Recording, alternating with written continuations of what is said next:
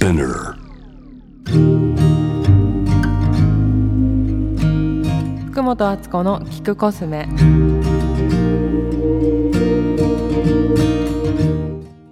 こんにちは福本敦子です。いつも聞いてくださりありがとうございます。3月出会いと別れの季節いかがお過ごしでしょうか？今日はですね先週私が40歳のお誕生日を迎えさせていただいたということで私の30代っていうメールを募集しましてたくさん送っていただいたのでその中から紹介していきたいと思います。で私の30代につきましては先週の放送であの10年年表を書き出してますのでそれのお話をよかったら是非聞いてください。で今からなる人でもいいし、えー、こうだったよ。とかこうだよっていうのでも何でもいいからそれのテーマで募集してますって書いたらあのインスタじゃなくてメールで募集したんですね。でインスタだとすごく数は来るんだけどやっぱりちょっと短い文章でしかあの書けないからみんなが。でメールだと書くために思い出してこれ書くっていう筋肉を使うんですよ。で書くっていう筋肉を使うと何がいいかっていうとなんかすごいね自分ですごい考えるから咀嚼できるしあの歯と歯に間に詰まってた思い出とかもちゃんと磨いてあの掃除できるんですね自分の中で。っていう効果があるからメールがいいかなと思って募集したんだけどそしたらたくさんいただきました。でたくさん読んでたらさなんかさこれあなんかすごい皆さんの思いを感じてあの心を込めて読ませていただきます。じゃいきますね。群馬県ご飯大好きさんから。あつこさんはじめましてインスタグラムや YouTube、ポッドキャストなど楽しく見て聞かせていただいています。私は32歳で1歳の子供がいる母親です。ずっと子供が欲しかった私は30歳の時に妊娠出産してハッピーで最高な30代を迎えられたと思った矢先32歳で離婚しましたこれからどうなるんだろうと不安だった時知り合いからあなたが生きてきた人生よりこれからの人生の方が長いんだよと言われハッとしました。子供もまだ小さく大変ですが私がこの先の人生を楽しまなければ子供も楽しく過ごせないだろうと思い今後私も子供も楽しく過ごせるように今新たな目標に向けて動き出しているところです。私の30代はこんな感じでまた再スタートです。聞いてくださりありがとうございました。ここだよね。ハッピーで最高な30代を迎えられたと思った矢先に32歳で離婚しましたというところにあのこの一文しか書いてないんだけど全てが込められているような気がしていてあのこの理由とかそのいきさつはわからないんですけどそこからこの人再生ねして今から頑張ろうってこっからだよねっていうところに立ってると思うんだけどあの私のお友達もそれ離婚とかじゃないんですけどあの子供が欲しくて妊娠して産んだ時にやっぱホルモンバランスが乱れたりとかしてどうだったみたいな話聞いたら私はこれちょっと人によるかなと思うんだけどこれが自分が絶対幸せになれることだと思ってたんだけどそこにいざ立ってみたらすごく大変だったっていう話をしてくれて、まあ、それはもちろん体の状態がってこともあると思うんだけどでもそういうことなのかなって思うんですよ。なんかこうイメージじゃなくて本当にリアルになった時であのその時その時で結婚とかだとあの他の相手が関与してるからその時の状況もね人によって違うと思うんだけどなんかこうだって思ってたものが崩れちゃった時に本当に見えることがあるっていうことがあのなんか受け取ったしそっから自分で立て直しながら本当の自分っていう感じになろうとしてる感じがすごい伝わってきて私はねあの30代で結婚とか出産とかのあの経験をしてないんですけどそれをなんかこの早くからしていてしかもそれで再生も一緒についてきててっていうのがなんかすごいありがとうございましたあの話を聞かせてくれて。応援をしています。あの大変かなと思うんですけれどもでもここでこういうふうに思えてるからきっと大丈夫だと思う。次の方いきますよ。あつこさんはじめまして。いつも楽しく聞くコスメ拝聴させていただいております。私の30代というテーマを聞きこれは私の出番だといても立ってもいられず思いを綴っている次第です。何せ私の30代もクソ楽しかったからです。これ私がインスタにクソ楽しかった私の30代って書いたんですよね。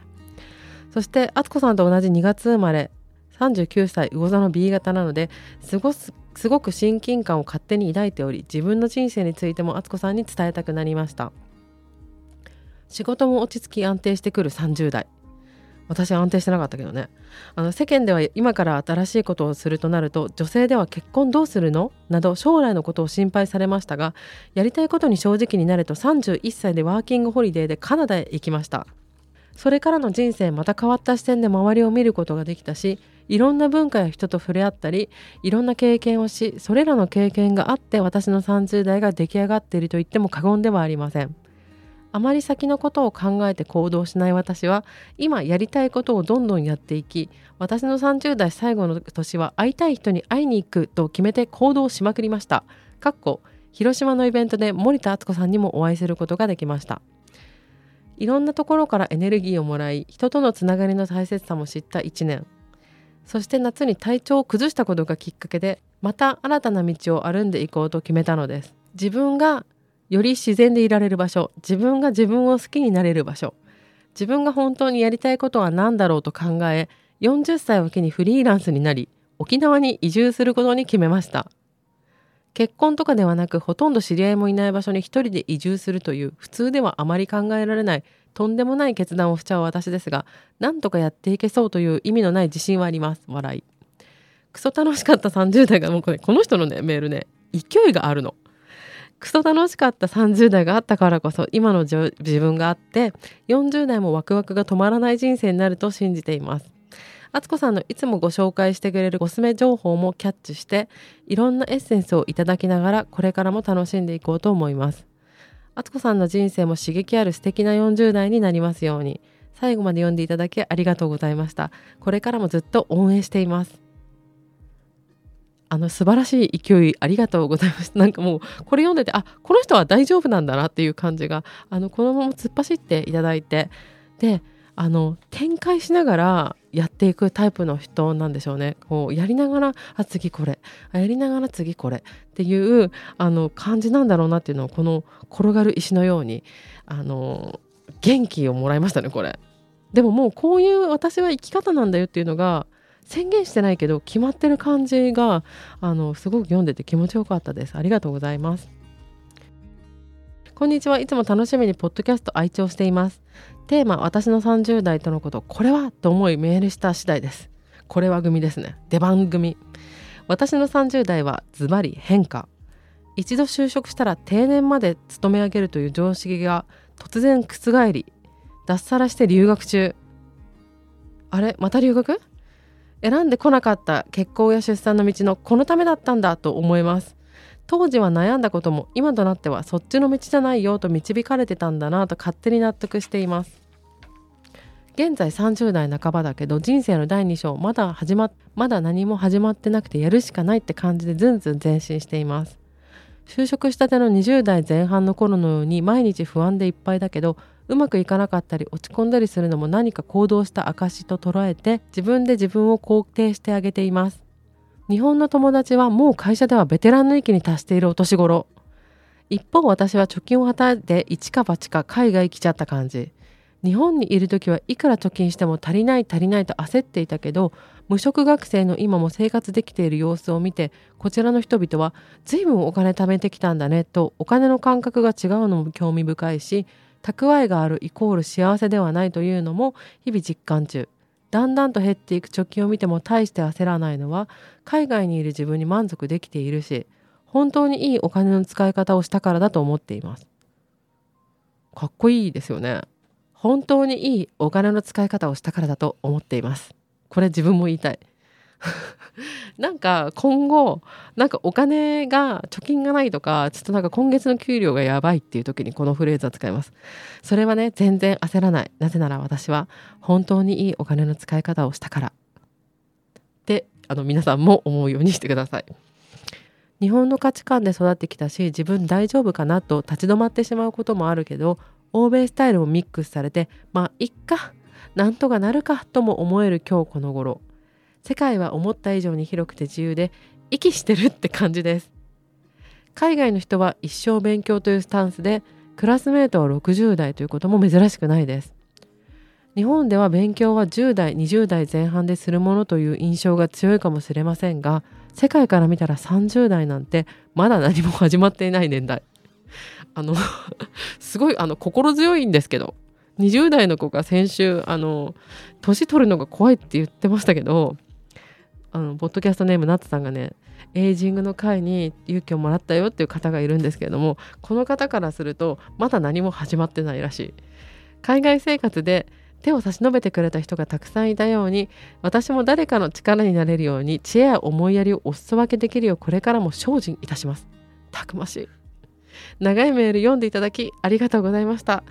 えー、こちらこそありがとうございました。たくさんのことがたくさんの学びがこの文に集約されておりました。まだ何も始まってない。それからお金がない時は本当にいいお金の使い方をしたからっていうそれを誇れっていうことを私は学びました。あつこさんこんにちは。いつも楽しく拝聴しております。まだ30代に入って3年しか経っていませんがこの3年は結婚出産子育ての3拍子でした。結婚出産子育て。20代の頃は自分のやりたい仕事に向かって一人で盲信している自覚があったのですが出産を経験してからは家族を中心にいろいろなことを考えるようになったことが大きな変化です。今後は自分たちの暮らしを作っていくことを中心にしながらも出産前にやっていた仕事に加えてまた新しい仕事ごめんまた新たな仕事を作っていくために学びの時間を取りたいと思っています。30代が終わる頃には子育てを楽しみながら学んだことを生かした新しい仕事をして世界を飛び回れるようになっていたいなと思っています。抱負のようになってしまいましたがこれからも続く30代を目いっぱい楽しもうと思います。以上ここまで読んでくださりありがとうございました。これなんかさすごいしっかりしてるね。私のあの年齢の頃にはもう子育てを楽しむ域に入っていてっていうやっぱスタートが早いとねこれはねいろいろ考えさせられることがあります。あの人が30代であの独身で結構楽しく過ごしちゃうとこの人が入ってくるっていうことに関して多分もうちょっと前だったら全然気にならないのにそれに